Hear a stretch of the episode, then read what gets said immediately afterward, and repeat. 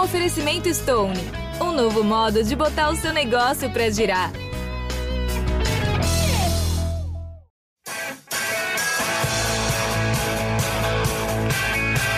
Rolou para Capu, para Raí pro gol. E que gol! Partiu o Rogério, pé direito na bola, passou pela barreira.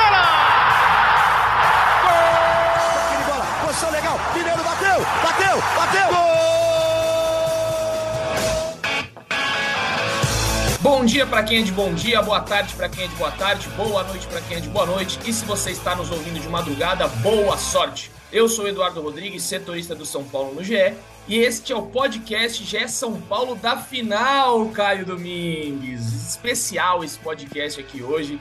Caião já tá com um sorriso de orelha a orelha. Você que acompanha o podcast aqui sabe, quando o time perde, aquela derrota cachapante, Caio Domingues vem soltando abelha pela boca. Hoje ele é só sorrisos. Hoje ele tá soltando ali é, o que pode, podemos dizer é, doces. Rosas. Rosas, tá soltando doces, rosas, soltando tudo de bom, perfume, ele tá exalando felicidade, Caio Domingues. Então, Caio, eu já vou começar contigo, só pro torcedor aí que talvez não tenha acompanhado o jogo, porque foi um, um teste para cardíaco, como diria Galvão Bueno.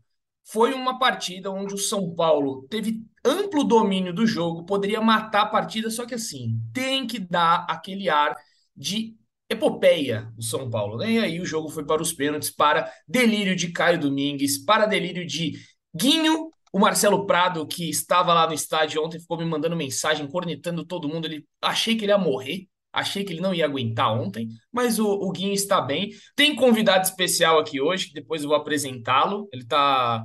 Tava. Depois eu vou explicar toda a história, deixa para daqui a pouco. Tem top 3 do Felipe Ruiz, do Praz. Mas vou começar com você, Caio, não podia ser diferente, porque o povo quer te ouvir, Caio. Recebi uma DM no, no Instagram hoje falando: faça um podcast, por favor, porque eu preciso ouvir o Caio. Então, Caio, o microfone é seu, fique à vontade, fala o que você quiser hoje. Fala, Edu, amigos, todo mundo aqui participa aqui, quem nos ouve. Cara, é, eu vou começar hoje com um discurso bem de velho, aquele que meu avô falava para mim, que meu pai falava para mim, porque é a mais pura verdade, cara. Eu frequento o Morumbi em jogos de quarta-feira, em competições internacionais, desde 92. E sem, sem, cara, sem exagero nenhum, de verdade, vocês sabem que eu sou um cara moderado e não muito emotivo, sem exagero nenhum, acho que se conta nos dedos as vezes que a atmosfera do Morumbi estava como ontem, que o São Paulo não conseguiu um resultado. Ontem, é, há muito tempo eu não via uma atmosfera. Olha, você pode falar da final do Campeonato Paulista contra o Palmeiras, é verdade, foi uma festa linda. Mas uma atmosfera com cara de Libertadores que estava ontem, é muito difícil ganhar do São Paulo no Morumbi. É muito difícil São Paulo não conquistar os objetivos. Quando o time entrou em campo, foi um barulho ensurdecedor. Assim, acho que as pessoas que foram, é, todos nós, os 54 mil São Paulinos que estavam no Morumbi, estavam feridos, estavam machucados, estavam com o coração apertado. E quem foi resolveu deixar tudo isso de lado e cantar plenos pulmões e classificar o São Paulo na marra. Não estou dizendo que é mérito único exclusivamente da torcida, a gente já vai falar aqui sobre o jogo, mas assim, as pessoas que foram se entregaram de alma e coração e o São Paulo uh, correspondeu dentro de campo. Então foi uma atmosfera assim poucas vezes vista, né? Um, uma semifinal com 54 mil pessoas, todo mundo cantando, todo mundo vibrando. E com quatro minutos de jogo, da mesma forma que eu falei aqui no podcast passado, com 47 segundos de jogo contra o Cuiabá, eu sabia que seria um jogo terrível. Com cinco minutos de jogo, eu sabia que seria um jogo pro São Paulo. Se classificaria ou não, existem um monte de imponderáveis que não estão no controle de quem está lá assistindo e às vezes nem no controle dos jogadores. Então a classificação seria uma consequência, mas com cinco minutos de jogo você sabia que seria o jogo que todo mundo estava esperando, como realmente foi. E você matou a charada. O São Paulo poderia ter feito três, quatro, cinco, e dessa vez eu nem acho que foi a falta de pontaria, foram erros dos atacantes, foram as situações de jogo e tinha que ser mais sofrido, tinha que ser do jeito que foi, para a gente passar uma borracha nesse passado recente que tem nos machucado e começar a olhar para o futuro com os mesmos olhos que a gente estava olhando até um mês atrás, dois meses atrás. Pode ser um ano muito bom para o São Paulo, caso o São Paulo ganhe a Sul-Americana. Ah, não é a Libertadores, dane-se. O Boca comemora. O Boca é o único time na América do Sul que tem mais finais de torneios internacionais que São Paulo, que são 24, São Paulo tem 18. O, a Roma comemorou o título. O United foi para a final da, da Copa, da, da, da, da, da, não da Champions, sei lá, esqueci agora. Tem que se comemorar qual, qual seja o título. Então, São Paulo tem a condição de ter um ano muito bom ou de ter um ano muito ruim. Agora, abriu para que a gente tenha um ano muito bom. Então, assim, uma noite inesquecível. Acho que todo mundo que foi, todo mundo que assistiu, não dormiu antes das três da manhã. Uma noite memorável e uma vitória que coloca o torcedor São Paulino de novo andando lado a lado ao clube, porque essa relação estremeceu nessas últimas semanas e agora se consolidou para uma reta final que é importante para caramba para São Paulo. É isso aí, Caião. Sobre a atmosfera do jogo, né? Eu tava falando para. Tuitei bastante, né? Antes a torcida geralmente não canta é, durante o aquecimento, até durante o aquecimento, ontem estava cantando. O São Paulo entendeu o movimento da torcida e colocou a escalação no telão durante o aquecimento para os torcedores sentirem, os jogadores sentirem o calor da torcida. Então, não, não é normal o São Paulo fazer isso. Quando os jogadores aquecem, eles descem para o vestiário e aí sim aparecem os nomes no telão. E aí o São Paulo fez diferente, então realmente foi uma atmosfera assim do começo ao fim, o São Paulo cantando. Antes da gente fazer o top 3 do prazo aqui para a gente entrar mais no detalhe do jogo, eu vou chamar aqui para o nosso bate-papo ele, Matheus Benato. É, é estreia de Matheus Benato aqui, para quem não conhece Matheus Benato, editor de texto do, da Globo é muito excelente Matheus Benato, né? Faz textos incríveis, edita textos incríveis e é São Paulino e me cornetava sempre que ficava falando. Toda vez que ele me encontrava na TV, me falava: "Pô, você chama o Guinho, você chama não sei quem. Eu você não me chama". Eu falei: "Calma, Beninho. Você vai ser chamado no momento oportuno e está aqui hoje Matheus Benato. Seja bem-vindo, Beninho. Fala, Edu, tudo bem? Tudo certo, melhor agora com a sua presença aqui. Primeiro que é uma honra estar aqui, eu já falei para você que eu vou botar no meu currículo um item lá, uma, um, um iconezinho lá, participei do podcast GE São Paulo, e, e, é uma honra é isso, estamos aqui para cornetar, para falar coisa boa, hoje a gente fala coisa boa, né? É isso, eu falei que você viria num momento especial, então comente aí o que, que você achou ontem da partida, o que, Cara, que isso pode mudar no futuro, já vou te lançar perguntas aí. O que isso pode mudar no futuro do São Paulo? Você acha que pode ser uma mudança de chave? E se isso pode mudar completamente o ano do São Paulo, por que não avançar na quarta-feira contra o Flamengo na Copa do Brasil? Pô, aí você já tá apostando alto, né, Paga de volta bastante isso. Eu queria aproveitar o gancho do comentário do Caio. Tudo bem aí, Caião? Ótimo. É, Prazer. Tá, Prazer é meu. Eu estava no Morumbi ontem com a Rafaela, minha filha de 14 anos, e com o Francisco, meu filho de 10 anos, São Paulinos também. E esse lance que o Caio acabou de contar para a gente aqui foi muito real, assim, sabe? É, o São, a torcida do São Paulo tem carregado o time, conduzido o time há algum tempo já. A gente, tem, a gente fala isso sempre. Só que ontem é, parece que houve um algo a mais, assim, entendeu? Eu quero contar uma coisa bem particular, mas eu acho que demonstra o, o que é bem, o que é, descreve bem o que aconteceu. A Rafaela, minha filha de 14 anos, já está naquela fase bem. O moleque de 10 ainda é criança, leva o cavalinho, torce, se diverte com sorvete, brinca, mas a Rafaela de 14 já é adolescente, pré-adolescente, está mais fanática, vamos dizer assim, né? A última vez que ela tinha chorado com o São Paulo tinha sido na final, no segundo jogo da final do Paulista. Ela viveu aquela semana de semifinal, de contra o Corinthians, de jogo de ida, 3 a 1 em cima do Palmeiras, treino aberto no sábado. Quando a gente tomou aquele 4 a 0 no Allianz Parque, depois do terceiro gol, a menina começou a se debulhar de chorar em casa. Cara, e ontem ela chorou de novo depois do jogo. Mas, obviamente, chorou por, por uma alegria contida, uma coisa diferente. Chorou, chorou de, chorou pro lado bom, entendeu? Então, observando isso, eu até me emociono em falar agora, a gente percebe que esse jogo é fundamental, como você falou, Edu, para essa sequência do São Paulo, entendeu? É... por, por, vários, por vários motivos, escolhas do Rogério, escolhas do campeonato, a Sul-Americana virou o ano do São Paulo, entendeu? E cair fora agora, eu acho que teria encerrado o ano. encerrado daquele jeito, pô, mais um ano daquele jeito, São Paulo está numa eterna reconstrução. E, e não, a Sul-Americana está bem viva. É, eu acho que o Rogério vai apostar tudo nela, obviamente, falta um jogo só. É, e, e, chegando na sua pergunta, Edu, esse negócio do Flamengo quarta que vem, lembrando que tem o Corinthians antes no domingo, é, é cara, o meu sentimento assim, sendo bem pessimista, vocês me desculpem, é de que não dá. Não, o Patrick é o novo Cabanhas, calma. Mas a, é, então, mas a gente tá, tá, tá, tratando de futebol, entendeu? Eu acho até que se a gente tivesse saído mais vivo do Morumbi com um empate ou com aquele 2 a 1 sem o gol do Cebolinha no fim, era outro cenário. Mas a gente vai falar mais para frente agora na, nessa nossa conversa com dois jogos muito importantes de Brasileirão, um antes que é o Corinthians, um depois com o Ceará. Não sei não se o Rogério vai como é que ele vai tratar com o time disso? Vocês vão contar bastidores para a gente depois. Mas é, certamente o jogo de ontem foi uma, uma, uma reconexão muito grande entre time e torcida, clube e torcida, e que salvou a temporada, entendeu? A temporada do São Paulo dependia da Sul-Americana. O, o, o, Edu.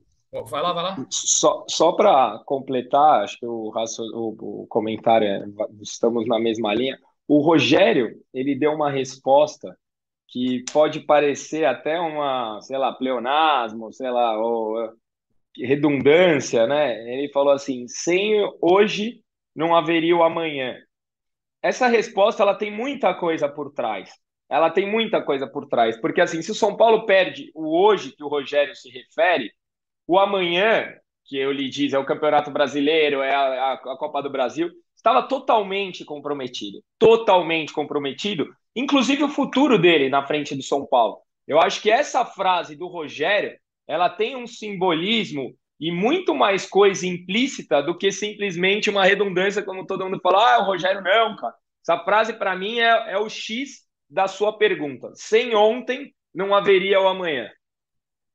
E exatamente, Caião, bonito, inclusive, o relato do, do, ben, do Beninho ali, né? Da, da Rafaela e do Francisco.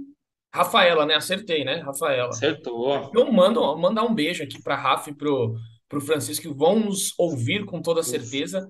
Vamos e é muito ouvir. bonito, muito bonito isso que o, que o Matheus falou, porque é uma reconexão, né? Eu acho que a palavra ele usou muito feliz, ele é reconexão. O Caio fala isso há muito tempo aqui no podcast, sobre as crianças estarem é, vestindo novamente a camisa do São Paulo, vendo aquilo ali.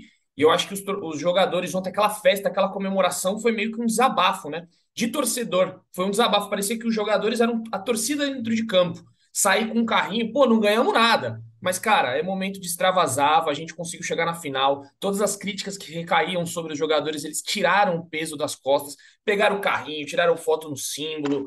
Foi, até, até, até porque, Edu, foi o último jogo da Sul-Americana diante da torcida. Vamos, vamos, vamos dizer assim, vai, vão Sim, ter. O, o, vão estar 15 mil, 20 mil São Paulinos é. em Córdoba Exato. É, mas ontem tinha 55 mil, 54 é. mil diante do time e tinha que fazer daquele jeito. Sim. Ah, mas não ganhou ainda. Cara, é, foi, foi, um, foi uma retribuição ao que a é torcida fez pelo time. Tinha que fazer. E isso, isso faz parte dessa reconexão que a gente está falando. Ô, eu, eu, queria até oficialmente mandar uma banana para os fiscais de felicidade alheia. Ah, não pode dar volta olímpica porque não. Ah, eu quero que se dane. Eu dou volta olímpica, eu dou pirueta, eu dormi à noite fui beber depois. Eu, eu sou, eu quero ser feliz, né? Se vocês querem azar de vocês, então uma banana para os fiscais de felicidade alheia. Comigo não. Caião tá é, inspirado eu, hoje. Que eu beleza. quero te chamar para o papo aí, Pra. Você tá muito quieto. Claro, Fala aí também da comemoração. Hoje, hoje pode. O prazo que não é. Hoje vale tudo. Hoje vale tudo. Já entra no papo aí também. Primeiro, bom dia, boa tarde, boa noite para todos vocês, para quem está nos escutando, Eduzinho. Em cima disso que o Mateuzinho falou, tem algo muito legal. É, e, e, vai um pouco em cima da, do que o Caio falou dos fiscais de felicidade. Quando São Paulo ganhou o Paulistão, muita gente falava, pô, mas é um paulista, tá comemorando o paulista. Eu acho que título é, é qualquer título, como o Caio falou, a Sul-Americana vale muito para o São Paulo de hoje. E, e eu acho que vocês falaram de reconexão, é uma reconexão dessa nova geração, dessa molecada com as Copas. O São Paulo sempre teve uma relação, noites de Copa no Morumbi sempre foram noites muito especiais né? Assim, o clima é diferente. Como o Caio falou ontem, o Morumbi no segundo tempo, quando o São Paulo faz o segundo gol, ele balança, ele literalmente sacode. É, lembra muito o Morumbi é, é das finais de 2005, 2006, contra o Atlético Paranaense Internacional. Então, acho que essa nova geração precisava de noites de Copa. Assim, há 10 anos que o São Paulo não chegava numa final de competição sul-americana, numa final internacional. Acho que ontem foi uma reconexão de tudo isso, dessa nova geração com uma noite de Copa. O Ceni na coletiva falou muito isso, sobre como é, noites de quarta-feira são diferentes. O Patrick também falou nessa linha um pouco. Acho que foi uma, uma reconexão geral de novas gerações com, com, com tudo que o São Paulo propicia em noites de quarta-feira. É isso, vamos, vamos ver agora, né? O São Paulo pode fazer uma bonita festa em Córdoba. Realmente, ontem a atmosfera do Morumbi foi especial para quem esteve lá, balançou muito mesmo. O Praz tem toda a razão, que foi uma coisa. Foi como uma, como uma noite de Libertadores, mas trocando aí a competição, que é, é o São Paulo hoje, é a realidade do São Paulo e a Sul-Americana hoje, por tudo que vive. Então tem que sim comemorar, tem que. Pode ser o recomeço. Não falo que muita gente, ah, o time precisa cair para a Série B para se reconstruir. Por que não ganhar um título de Sul-Americana, que é um torneio inferior, seja o começo da retomada? Em 2012, muita gente achou que poderia ser. E aí, por diversas gestões falidas e, e, e, e prejudiciais ao São Paulo, isso não aconteceu. Quem sabe agora pode ser o São Paulo que enfrenta o Del Valle. Pode ir lá, Caio. A caminhada do Atlético Paranaense até a final da Libertadores começou com o título sul-americano com dois, inclusive. Então é parte, cara. Se a gente perdeu 10 anos, a gente está ganhando uma identidade desses 10 anos. Torcida, time. Estamos reconstruindo aquele São Paulo. É, é faz parte. Reconstrução do River também. O River também. também. O River do Galhardo começa ganhando uma Sul-Americana e depois vira bicho, um dos bichos papões da América do Sul. É são, são, são, pequenas alegrias que o São Paulo tem que ir construindo junto com a torcida para voltar ao patamar onde já esteve por muitos e muitos anos. É, começou com o Paulista terminando o jejum de títulos, agora pode voltar a ganhar um título sul-americano, que não, o que não acontece há 10 anos. Não adianta querer que o São Paulo faça uma temporada. Vamos começar 2022 com ganha o Paulista do Palmeiras e ganha dois. O São Paulo tá, chegou na final do Paulista, está perto, Copa do Brasil menos, mas duas semifinais eh, de competições de mata-mata, chegou na final de uma sul-americana, Brasileirão, como, como todo mundo vem falando aqui, tá uma tragédia, mas não adianta querer uma temporada perfeita do São Paulo. São Paulo tem que ter várias temporadas com pequenas, pequenas conquistas para chegar de novo a uma temporada perfeita. Vocês falaram muito de torcida, só dar um ganchinho. A gente fez uma gravação especial no metrô ontem. E realmente era um clima diferente já desde sete da noite, seis da, da, da tarde, noite ali. É, o jeito que a torcida tava, muito confiante, assim. Era um clima diferente, de, como o Caio falou, diferente talvez de todos os jogos do ano, mesmo jogos de mata-mata, de Paulista lá, de Copa do Brasil, os outros de Sul-Americana. Talvez a torcida tenha sentido que o São Paulo precisava dela ontem, que sem ela o São Paulo não viraria contra o Atlético Goianiense. Então, assim, em nenhum momento teve vaia, mesmo quando teve erro de passe, quando estava 1 a 0 e, e, o Atlético fechava ali. É, então acho que ontem foi uma, uma síntese ali, uma combinação de time e torcida, talvez a maior do ano até aqui. O, o Rogério, o Caio citou uma frase do Rogério na coletiva, mas tem outra que eu acho muito boa e mostra como ele estava leve nessa entrevista coletiva pós-jogo. O Rogério tem dado entrevistas um pouco mais tensas, e o Rogério, desde a primeira passagem, agora menos, mas ele costuma usar muitos dados, estatísticas. Né? O São Paulo perdeu, mas chutou tantas vezes, tanto posse de bola, trocou passes, passe para frente. Isso irrita um pouco a torcida de vez em quando. Ontem. Eu nem vi. É, ontem, não, ontem ele, ele eu, eu, vou lembrar o lance da camisa. E é um papo que estava vindo nas redes sociais, uma brincadeira. Pô, essa camisa nova, essa camisa número 3 está dando azar. O Rogério não ganhou um jogo com ela ainda. Ontem ele meteu uma roupa preta, um blazer cinza, um paletó cinza por cima, ganhou o jogo, classificou e brincou com isso depois. Ah, a fornecedora não deve ter ficado muito feliz, mas, cara, ele, ele tava tão leve que até brincou com isso. Pô, botei um paletó porque aquela camisa lá não estava dando certo. Isso, isso faz parte da reconexão, entendeu? Largar um pouco essas, essas estatísticas dele e entrar um pouco na, na onda da torcida. Eu, eu achei que você fosse falar outra, hein, Matheusinho? Porque ele, no meio da coletiva ele fala assim: ah, nem vi, nem vi. A gente finalizou muito, mas nem vi quantas foram hoje. Ele falou isso no meio da é, coletiva foi, também. Ele largou definitivamente ontem as estatísticas dele. A gente falou bastante de Morumbi aqui, né? De como estava o clima no Morumbi. E ontem, depois que acabou o jogo, pedi alguns áudios aqui na minha DM e eu recebi alguns. Eu separei dois aqui por enquanto, né? Que eu vou soltar aqui agora. Que não era só o Morumbi que estava fervendo, tinha outros lugares que a torcida também estava conectada com o time de longe e o Rafael Fields. Esse eu achei demais esse áudio, vou soltar aqui para vocês. Escutem só Rafael Fields, torcedor do São Paulo, que ele mandou. Torcida tricolor, eu sou o Rafael Fields, eu tô diretamente do Rock in Rio, porque eu tô trabalhando aqui esses dias.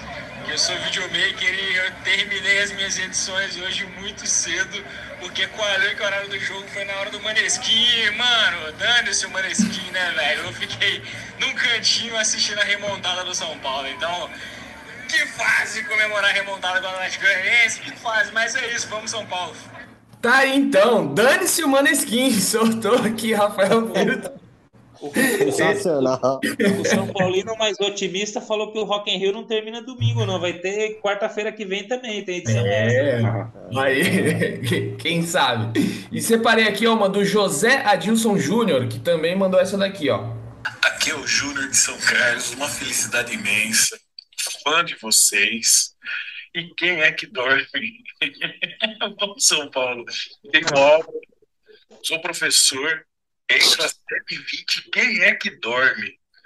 Logo cedo, a primeira aula minha com crianças de 13 anos. Quem é que dorme? Como que eu chego para dar aula depois dessa? Como São Paulo?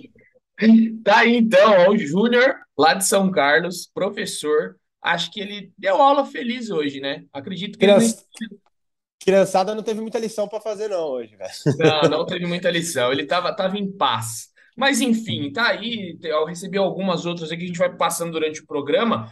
Mas vamos falar um pouquinho agora de bola campo, né? Já que a gente falou da atmosfera, de toda, de tudo que envolve o São Paulo, com aquele top 3 de Felipe Ruiz, para dizer, ah, solta o seu top 3 positivo e negativo para o Caio cornetar, porque é, tem uma coisa aí que eu vou. vou Isso é tradição.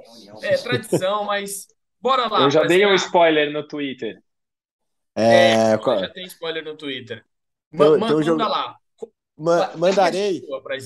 Mandarei, e hoje eu mandarei o top 3, Edu. Só positivo, acho que o jogo de ontem não pede é, é, negativo, e acho que o São Paulo coletivamente foi muito bem. Já então acho que não é. Daí é um famoso empolgou. Tem que criticar também. não adianta.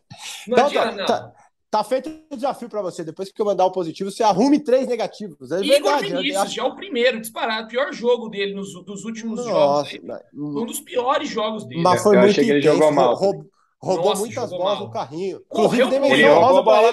Não, roubou, mas, pô, ele contra o Atlético Goianiense que nada fazia. Ele errou muito. Mas, enfim, daqui a pouco a gente. Ele errou na. Ele, ele, ele errou na frente. Isso eu tô contigo. Vou mandar o positivo. E vamos mudar de novo outro negocinho. Para mim, o positivo principal ontem é Rogério Ceni. Rogério Ceni viveu a maior e melhor noite dele como técnico do São Paulo ontem. Fez tudo certo, Ceni. Da escalação com linha de quatro, é, ele dominou o meio de campo, ele abriu o campo contra o Atlético Goianiense, ele colocou o Alisson na direita, o Patrick na esquerda. São Paulo ganhou muita profundidade. São Paulo atacava a linha de fundo toda hora. Os alas, ontem laterais, os laterais do São Paulo chegavam à linha de fundo com apoio com suporte, Luciano e Caleri por dentro. Enfim, ele dominou do primeiro ao último minuto um jogo é, e criando chances e criando oportunidades. Achei que foi bem ao não tirar os principais jogadores no segundo tempo. Acho que talvez o Rogério de antes teria feito assim com a O Reinaldo né, pediu para sair, Praz. O Reinaldo pediu para sair, o Rogério fez assim, não vai, faltava pouco tempo, assim, ele não tirou. Perfeito, e não tinha que ter tirado. A responsabilidade dos pênaltis tinham que estar nos é. pés de Reinaldo, de Caleri, de Luciano e não nos pés de garotos, né? Então acho que o Ceni fez tudo certo ontem. Assim, beirou a perfeição a atuação de Ceni como técnico do São Paulo. Mas vamos lá, Edu. Primeiro, melhor em campo, tem que ser ele, Patrick, né? E aí, abre, abre parênteses que você tanto gosta, Edu. O reforço do, da temporada. Patrick é o melhor reforço do São Paulo para esse ano. É um jogador que gosta de jogo decisivo, se entrega, luta. Ontem deu inúmeros carrinhos também na frente, atrás. Patrick foi o melhor em campo e é o reforço da temporada do São Paulo. Diego Costa em segundo. Mais um jogo perfeito do zagueiro São Paulino, assim. E talvez o Diego Costa seja o jogador mais regular do São Paulo em 2022. Até o Caleri oscilou. O Diego Costa não teve dois, três jogos ruins. Foi mal contra o Atlético Goianiense lá, é bem verdade. Mas já se recuperou agora. Acho que ele tá muito regular, o Diego Costa, assim. E aí abre parênteses pro Diego Costa. Tente passar por essa encosta. Essa não é minha, Caião. Gabriela Ribeiro, ontem que estava com a gente. Tá fazendo falta aqui no podcast, hein, Edu? Essa é assinada por Gabriela Ribeiro. Nunca veio. passar por essa encosta. Nunca veio, Não. né, pô? Ah, Nunca ela veio. virou estrela, virou estrela. Participava sempre quando chegou, né, aqui em São Paulo, lá de Curitiba. Aí virou estrela, nunca mais entrou. É difícil. Es- é difícil. Estrelou. Vou, vou encontrar com ela, Estrelou. estamos fazendo uma pauta na TV. Eu vou, vou falar para ela Pode isso. falar, pode falar terceiro- que eu falei no podcast que ela estrelou, por favor. Deixa comigo. Em terceiro, Reinaldo, abre parênteses, mais uma que essa é parceria de nós dois. God Save the King, né? O dia, o dia em, que a, em que a rainha morreu, o Deus tem que salvar o rei, no caso do São Paulo. Reinaldo muito bem no jogo, desde o primeiro tempo, cara. Chegando à linha de fundo, atacando os espaços vazios é, é, é, no, na, na defesa do Atlético Goianiense. Bons cruzamentos ontem, com a, a- aquela bola de lateral dele, o São Paulo criou algumas jogadas. Então gostei bastante do Reinaldo. Duas menções honrosas que vocês devem discordar aí, mas que tem que ter porque é tradição do top, do top 3. Gostei do Igor Vinícius e gostei do Nestor, cara. É isso. Temos, temos uma polêmica já, hein? Eu, eu- Já temos também polêmica. Tenho. Eu, eu, eu vou, eu vou colocar a polêmica aqui. Go- Gostei do seu top 3. Acho que foi isso aí mesmo. Reinaldo e Patrick, quando jogam juntos, os caras se entendem muito. É uma dobradinha, das melhores dobradinhas do ano ali, é essa. Vou discordar, já discordei do Igor Vinícius como menção honrosa, não colocaria ele. E tem um cara que eu colocaria em primeiro como decepção para mim ontem, que foi Jonathan Caleri. Jonathan Caleri, que é um cara decisivo, que é um cara de colocar a bola para dentro do gol. Errou dois gols ontem na, na, na frente, assim, na cabeçada, que não se erra. Ontem, se o São Paulo é eliminado, muita gente passaria pano para o Caleri, mas ele deveria ser cobrado, porque ele não pode errar os gols que ele errou.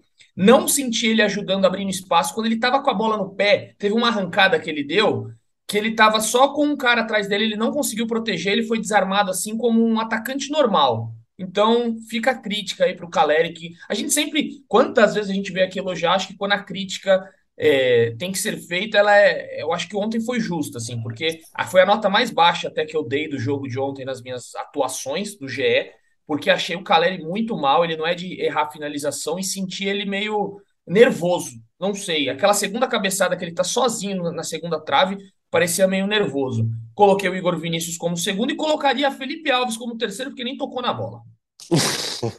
Felipe Alves, é o terceiro. Gostei do critério. Não tocou na bola, não pegou pênalti, na né? Não, Nem não no pegou pênalti. pênalti. Nem no pênalti. Eu, eu acho que não dá pra gente não mencionar o Alisson, cara. O Alisson, que, o- É que ele dá o mundo- passe, né? Não, ele dá o passe, ele. Não, o Caio tá falando no do São positivo, Paulo não, trabalhou Positivo. bem.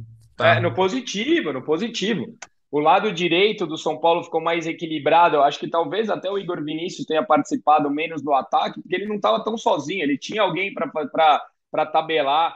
É, o Alisson recompôs muito bem, ele deu carrinho, perdeu gols até, né? De cabeça, só chegou duas vezes no ataque, ele chegou muito bem. Por exemplo, o Alisson hoje entrou no lugar do Igor Gomes. Se a gente comparar, né, não estou criticando aqui, mas se você comparar o papel tático que os dois fazem, defensivamente, os dois fizeram a- praticamente a mesma coisa. O Alisson conseguiu suprir. Agora, quando você compara ofensivamente, ele chegou para dois cabeceiros, ele deu assistência, ele chutou no gol.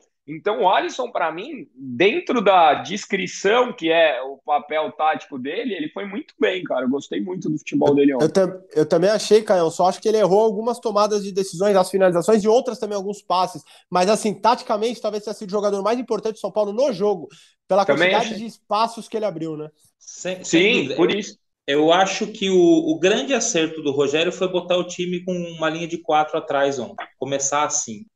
Ele tem variado durante a temporada, agora mais no segundo semestre no brasileiro, três zagueiros, às vezes dois. O Rafinha tem feito um papel de agente duplo durante os jogos, mas ontem ele começou com dois zagueiros e foi assim. Eu acho que foi um grande acerto, mas não, menos por causa da zaga e mais por causa do meio de campo, entendeu? Com com, com quatro atrás e a possibilidade de ter quatro jogadores no meio, um a mais do que ele geralmente tem tido, é, isso fez o time rodar muito mais a bola. É, os meias, o Patrick e o Alisson, o Alisson um pouco mais avançado, mas os meias receberem mais a bola para trabalhá-la. Por exemplo, a toada do São Paulo na temporada é zagueiro, bola com zagueiro, bola com lateral, cruza muitas vezes sem passar pelo lateral. Diego Costa ou Léo avançam, bola para frente. Ontem, a bola passou pelo meio-campo, entendeu? O Alisson foi muito importante, é, tanto para compor como para criar opções para frente. O Patrick, como o Prazo falou, jogou muita bola com o Reinaldo nessa dobradinha. É, uma coisa que eu impressionei ontem, a gente não citou o nome dele aqui nesse stop que a gente falou, mas o primeiro tempo do Nestor foi muito bom. E ele vinha numa fase, assim como o Igor Gomes, meio apagado, assim. Ontem ele não participou de nenhum lance, assim, fundamental, mas cercado por mais pessoas, por mais jogadores, tendo mais opções, como o Patrick e o Alisson ontem, o Nestor rodou mais a bola, o time não ficou penso Acompanhar os brothers na casa tem sido uma viagem incrível. E fora dela, temos muitos destinos para conectar você com o Brasil e com o mundo. Dê uma espiadinha em latam.com. Escolha o seu próximo destino e acumule pontos no Latam Pass, o programa de fidelidade oficial da Latam Airlines, onde você também pode aproveitar benefícios exclusivos. Só por um lado, eu acho que Povoar o meio-campo foi o grande acerto do Rogério. Fez até jogar bem quem não apareceu tanto. E, e o São Paulo ontem, é, se vocês repararem, o São Paulo recuperava a bola muito rápido quando perdia. É um pouco do que o Liverpool faz. O Liverpool é um time que sufoca todo mundo por isso, que perde a bola em dois, três segundos eles retomam. E acho que essa formação e até a entrada do Pablo Maia, o Gabriel estava bem no jogo, o Pablo Maia que não vinha bem, é, teve uma participação é, destrutiva do ataque dos caras muito boa. O São Paulo recuperava a bola muito rápido. Então, assim, a gente não sofreu porque a nossa pressão ali na frente estava muito boa. Bom, ou seja, pras parabéns, você continua 100%, todo mundo discordou de você. Ninguém discordou. Concordaram com os três, Caião. Dá um jeito Mas, mas E a menção honrosa? A menção honrosa foi ah, uma porcaria. Uma porcaria. Mas o top 3 foi unanimidade. Não, foi. É isso. É, eu falo top 3 aqui, as menções é uma a mais só. Menção rosa. Enfim. Então tá aí, top 3 definido. Debatemos sobre o jogo, sobre o clima do Morumbi. E agora eu quero, só para a gente terminar o papo sul-americana, que é o que realmente importa aqui hoje, quero saber de vocês, amigos, o que, que o São Paulo é, deve fazer contra Del Valle em um jogo único. Vocês, óbvio, né? Não vou perguntar aqui sobre otimismo, que depois de uma vitória como a de ontem, claro que o otimismo do São Paulino está enorme, todo mundo acreditando que vai ser uma vitória aí por dois, três gols de diferença contra o Del Valle. Só que o Del Valle é um time perigoso, um time que já disputou finais, já foi campeão de torneios importantes e no agregado contra o Melgar fez 6 a 0. Time este, Melgar, que o Inter não conseguiu fazer um gol sequer. Então tem que tomar muito cuidado com o Del Valle, porque é um time muito bom. Então vou começar com você, é. Caião. Não, acredito... não é nenhum melgarzinho na chupeta, não, Edu. Vai ser, vai ser difícil. Vai ser um suquinho, né? Vai ser um suquinho doce. É, não estamos fazendo propaganda aqui, ninguém está pagando a gente, então não tem propaganda. Mas, então, o Independente, para não fazer propaganda aqui, Caio Domingues, que que você... brincadeira. O, o Del Valle, o que, que esperar do Del Valle? A, acredito que você não tenha acompanhado muito o futebol equatoriano, né? Mas, é, o que você acha que o, o deve fazer? Qual o plano de Rogério Ceni para este jogo, Caio Domingues? Cara, é, o, o, eu não acho que vai ser um jogo fácil, apesar do meu otimismo. Se a gente olhar Fora o jogo né, no, do Chile, do Universidade Católica, todos os outros jogos do São Paulo foram difíceis. São Paulo não encontrou dificuldade em nenhum mata-mata, em nem facilidade em nenhum mata-mata, então eu não imagino que seja diferente. O que o São Paulo precisa fazer para ser campeão é jogar como o São Paulo jogou ontem. Se o São Paulo jogar como jogou ontem, se jogar até parecido com o que jogou contra o Flamengo, mas conseguir fazer ah, os gols que, que criou, o São Paulo tem tudo para sair de lá com, com o título. É, basta a gente ser São Paulo. Para mim, o grande segredo da, de ser campeão é a gente ser São Paulo, que muitas vezes a gente esquece o tamanho que é esse clube e, e tem se perdido nesse meio do caminho. Matheus Benato, o que, que você acha aí que o CN pode preparar para este confronto? É, é jogo equilibradíssimo, né? O, o Independiente, como você diz, tem uma história já é, na, na, América do Sul, uma história recente, curta, nem, nem um pouco comparável à história do São Paulo, mas É um time que foi campeão recentemente, está chegando nas competições, o futebol equatoriano ele domina. É, então vai ser um jogo duro, ponto. Eu acho que o São Paulo tem o jogo de ontem apresentou coisas que o São Paulo pode trabalhar pelas próximas três semanas que vão fazer o São Paulo é, ter mais chances de ganhar essa final em jogo único. Uma das coisas que eu achei eu achei bem legal ontem, para ver se vocês concordam comigo. Contra bola parada, bola parada em jogo único é muito importante. Contra o Flamengo no jogo de ida da Copa do Brasil, aquele 1 a 3, o GE até fez matéria. O São Paulo cruzou 17 escanteios, só um perigoso. As bolas pelos dois lados foram ruins, mal cruzadas. Eu acho que escanteio não é só culpa de quem cruza, é culpa de posicionamento ruim na área também. Ontem o São Paulo teve menos da metade, teve oito escanteios. Mas desses oito, quatro ou cinco terminaram, nenhum foi gol, mas terminaram com cabeçadas perigosas. O Diego Costa cabeceou, o Alisson cabeceou, o Luciano cabeceou também, o Caleri, como você falou, alguns foram cruzamento, não foram todos escanteios, mas o escanteio do São Paulo voltou a ser perigoso ontem. Então, se, se do Flamengo para o jogo de ontem o São Paulo melhorou o, o, o, ato de cruzar a bola na área no escanteio, tomara que para esse jogo de ontem, para até a final, o São Paulo consiga melhorar essa conclusão. Mas acho que é outro aspecto positivo dessa, dessa pequena construção que o Rogério está fazendo. Foi um tijolinho a mais que, obviamente, foi trabalhado nessas últimas duas, três semanas e que para mais três semanas pode ser aperfeiçoado ainda. E a bola parada do São Paulo, se for perigosa, pode fazer a diferença nessa final única. Boa, boa, boa bom ponto tocado pelo Matheus aí. Pode realmente ser um, é. Uma arma. O último gol do São Paulo de escanteio foi do Patrick, inclusive contra o Goiás, naquele 3 a 3 no Morumbi. Foi o último gol de bola direta de escanteio. Patrick fez de cabeça na segunda trave. O Palmeiras vive de bola parada. É, é verdade. Tem é. Gustavo Gomes ali. Quando o Reinaldo, quando o Reinaldo tá em campo, a bola parada do São Paulo cresce bastante. Ele bate muito bem na bola, aquele arco, aquela banana. E, e a, bola, a bola parada do São Paulo melhora muito com o Reinaldo em campo. E aí, o Matheus tem, tem muita razão nisso, né? Como lembrou bem o Caio Palmeiras, tem essa, essa, essa arma. O Praz aí falou do Reinaldo. A gente fez uma análise, inclusive, no, no jogo de ida contra o Flamengo, que o São Paulo bateu acho que 17 escanteios e é, todos muito. É, então, a gente fez no GE. Perigoso, é. A gente fez no GE lá o levantamento, ficou bacana esse. É, todos os escanteios em vídeo, e realmente é um problema que o São Paulo tem. Mas, Prazeira, tirando essa, essa parte, qual a sua análise sobre essa final? Primeiro de outubro, lá em Córdoba, na Argentina. Estaremos lá, Eduzinho. Estaremos lá estaremos lá. Quem nos escuta aqui terá todas as informações de, da, da, minha parte, da sua parte.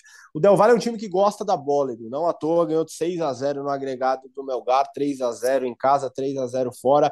É, é um time que é, foi criado pelo Medina ali, que depois foi pro Inter, um time que gosta muito do jogo de posição, tanto que eles foram buscar um cara que era estagiário do Guardiola ano passado lá, eles gostam desse jogo de posse de bola é, e, de, e, de, um jogo de posição mesmo, dos jogadores é, se alternando ali.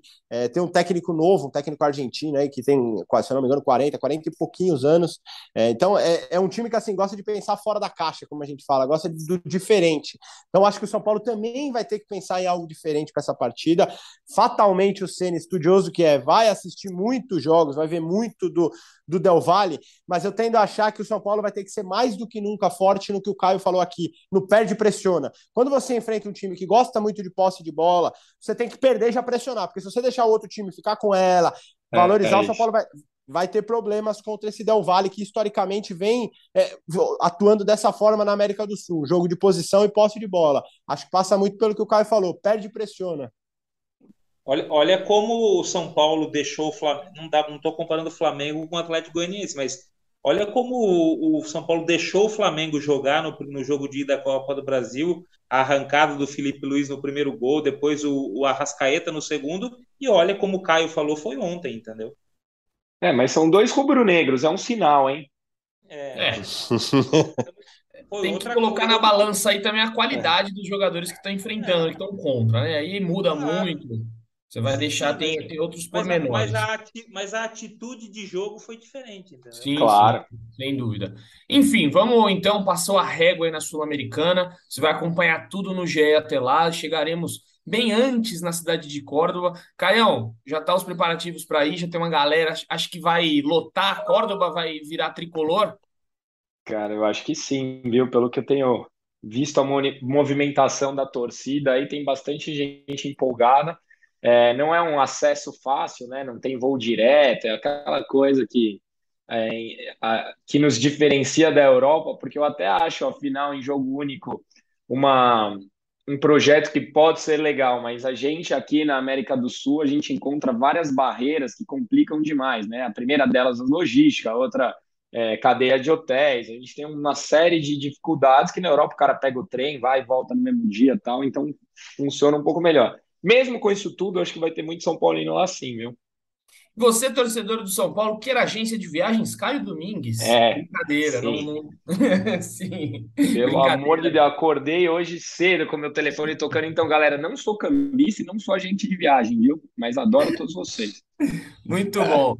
Bom, vamos lá para a gente ir caminhando para o fim do nosso podcast aqui, falar né, que também a, a vida segue, a vida fora da Sul-Americana. E domingo tem nada mais, nada menos do que Corinthians e São Paulo, ou melhor, São Paulo e Corinthians, porque o jogo é no Morumbi. E aí eu pergunto para vocês: o Ceni é a grande discussão aqui agora. O Ceni deve poupar contra o Corinthians e força máxima contra o Flamengo. O Ceni deve ir com força máxima contra o Corinthians e descansar contra o Flamengo, ou força máxima nos dois. Vamos ver o que dá. A grande discussão, Praz, vou começar com você essa daí que, que você faria se fosse Rogério Ceni? Pouparia, Edu. Não pensaria duas vezes, apesar de ser um clássico, apesar de ser um campeonato em que o São Paulo está é, é, tá passando dificuldade, São Paulo tem um brasileirão é, de, muita, é, é, de muitos problemas, mas tem um fator que a gente tem que levar em consideração. São Paulo está folgando. Estamos gravando o podcast na sexta-feira. São Paulo está folgando. Ou seja, um dia de preparação para um clássico muito importante. É, o São Paulo jogou nove e meia da noite. É, o, o, clássico é no domingo, né? é menos de 72 horas depois. É muito pouco tempo de recuperação. Imagina você ter uma lesão mais grave no Caleri que em 20 dias ele não se recupera e não joga uma final, por exemplo, de Sul-Americana, como, como o São Paulo está. É, tem lesões é, musculares que você leva mais do que 20 dias para recuperar. Se é uma lesão grau 2, grau 3, você pode perder um Caleri, um Diego Costa, numa final importantíssima de Sul-Americana contra o Del Valle. Então, assim, eu entraria com uma equipe forte, competitiva, mesclaria, é, colocaria jogadores que estão jogando um pouco menos. É, Galopo, por exemplo, que ontem entrou bem, entrou querendo o jogo, colocaria o Galopo, colocaria de repente um Busto, enfim, mesclaria, mas tiraria o, como eu vou dizer ali, os suportes, as bases do time do São Paulo. Tiraria Caleri, tiraria Diego Costa, não pensaria nem duas vezes para domingo. E aí, quem quer emendar? Já fique à vontade. É, eu acho que para domingo, é... mais do que a escolha do Rogério, vai ser... ele já falou isso há umas duas semanas, é o que ele vai ter para pôr, entendeu? Eu vou ficar muito surpreso, por exemplo, se Patrick e Alisson jogar, começarem jogando domingo, entendeu? Eles não têm condição física. O Patrick ontem saiu do jogo, falou que chegou no limite dele no jogo de ontem. O Alisson, que tem feito, fez dois jogos bons, tá cansadíssimo, dá para dá para notar, entendeu? Então, é, eu acho que ele vai ter que vai ter que colocar quem puder jogar. Se eu fosse ele, eu mesclaria domingo, mesclaria quarta para ter um time mais forte para domingo que vem contra o Ceará. É, eu acho que o Brasileirão, o São Paulo não pode, não pode abandonar os jogos contra Corinthians e Ceará por causa do jogo do meio de semana. Entendeu? O Brasileirão é uma situação muito delicada ainda. Caião? Cara, é, o São Paulo tem um jogo chave. É, o Corinthians é aqueles jogos que podem ser parte do, da solução ou parte do problema, né? O São Paulo arrancando um bom resultado contra o Corinthians muda a, a, a relação né, com o Campeonato Brasileiro, ganha um respiro. Por outro lado, um resultado negativo contra o Corinthians coloca uma pressão que nesse momento só vai atrapalhar. Então eu acho que o São Paulo teria que ir com o time completo, que o São Paulo tenha que. Time completo, né? Leia-se aqueles que tiverem melhor condição física tal, para a gente tentar buscar um resultado positivo. E se tiver que preservar, que preserve um pouco mais para frente.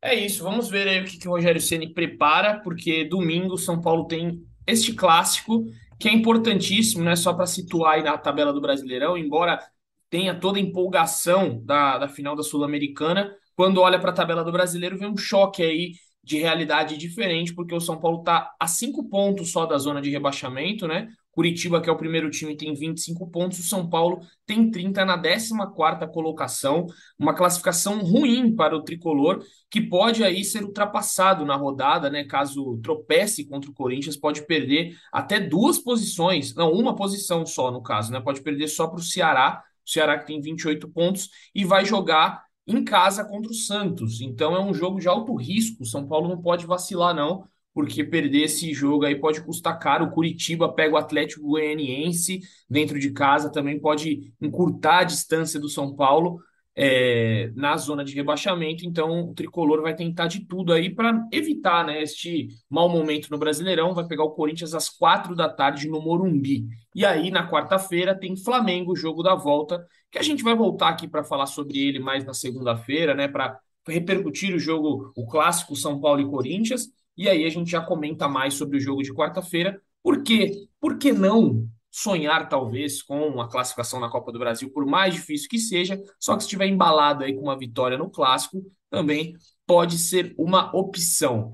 Para a gente fechar aqui então, de vez o nosso podcast GE São Paulo, quero perguntar a vocês uh, sobre uma situação aí que o São Paulo a gente debateu, acho que no último podcast, eu não estava, acho que no último podcast, mas só para citar aí o lance da eleição, né? Porque o São Paulo vai, acho que a gente não tinha comentado que vai ser dia 24 a votação, e a vitória de ontem pode mudar muito este cenário político do São Paulo.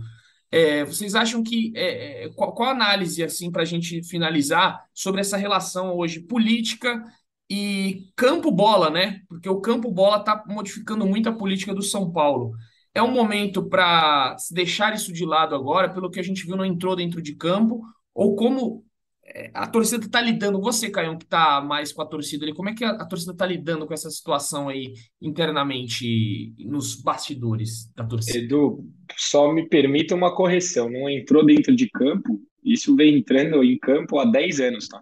Não, não, eu digo é, os jogadores, a, né? Os jogadores sim, em si. A, a, a bola não entra por acaso e o São Paulo não tem feito nada para a bola entrar. A gente falou aqui de erro de planejamento, de uma série de problemas internos que São Paulo tem.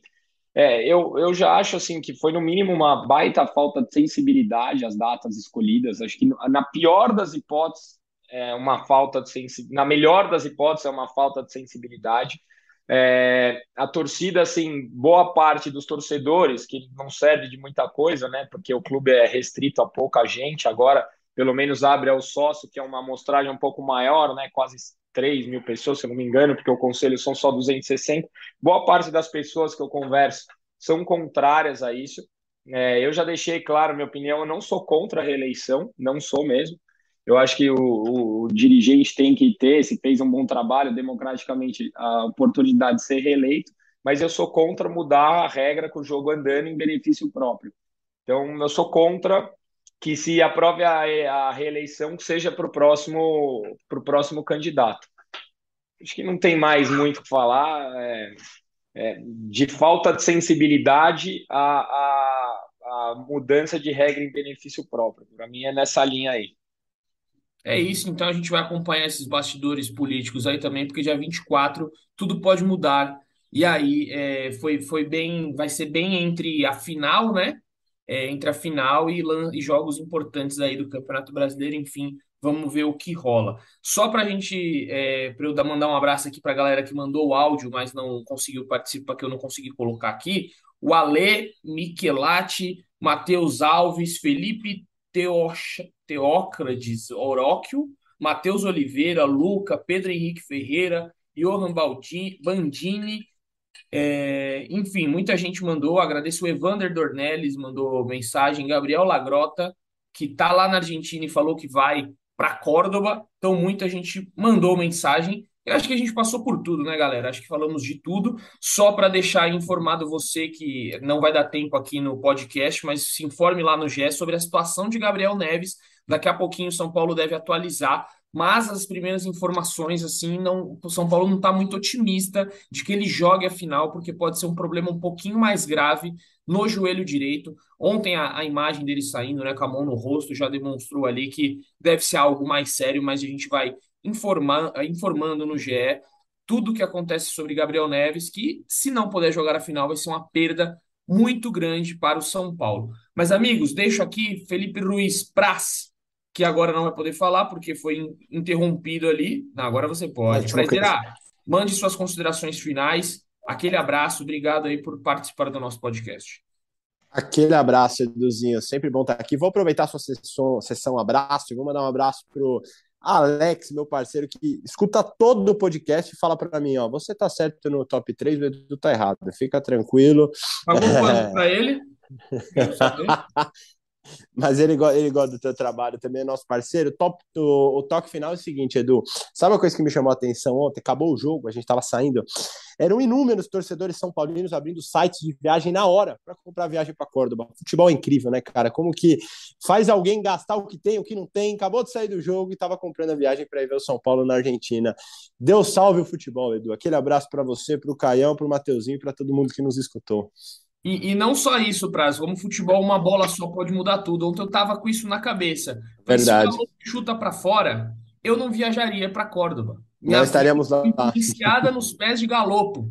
Então, Galopo, e aí a, realmente muda tudo. Se hoje o São Paulo perde, a crise que estaria instalada era obrigação ganhar do Corinthians. Seria é, uma, uma perda terrível. E aí já teria o Ceará fora de casa. A crise já ia enlouqueceu o Morumbi. E uma bola realmente muda tudo. Você que gosta das poesias, né? Você que é um poeta aí do, da bola, então você gosta dessas, dessas coisas aí da, do futebol. É, é bonito. É bonito. É bonito. Valeu, abraço. Matheus Bernardo Beninho, obrigado aí, tá vendo, cara? Você ia vir no momento certo, você veio no dia certo. Obrigado aí pelas suas análises, foi muito bom o papo, você acrescentou muito aqui. Volte sempre. Eu vou te chamar mais vezes, fique tranquilo. Você viu que eu dei sorte invertido, né? Eu não vim antes para dar sorte depois, eu vim depois, mas já dei sorte antes. Então, é, exato. Me, me convide mais vezes. Quem Pode sabe, deixar. Quem, quem sabe na segunda-feira, dia 3 de outubro, pensou? Olha aí, 3 de outubro a gente faz um presencial, se for campeão que a gente vai, vai, vai, vai merecer. Mas obrigado aí, Beninho. Se quiser valeu, deixar algum Edu. recado aí, fique à vontade. Valeu, Prazito. Valeu, Caio. Falar com você valeu. pela primeira vez foi bom também. E eu vou deixar outro beijo. Já ganharam beijos, mas eu vou deixar mais um beijo para Rafaela e outro para o Francisco, que eles merecem. É isso. Valeu, Beninho. Aquele abraço. Caião, suas considerações finais. Obrigado mais uma vez aí. Bom, valeu vocês, né? Sempre um prazer. É... Matheus aí, prazer falar pela primeira vez.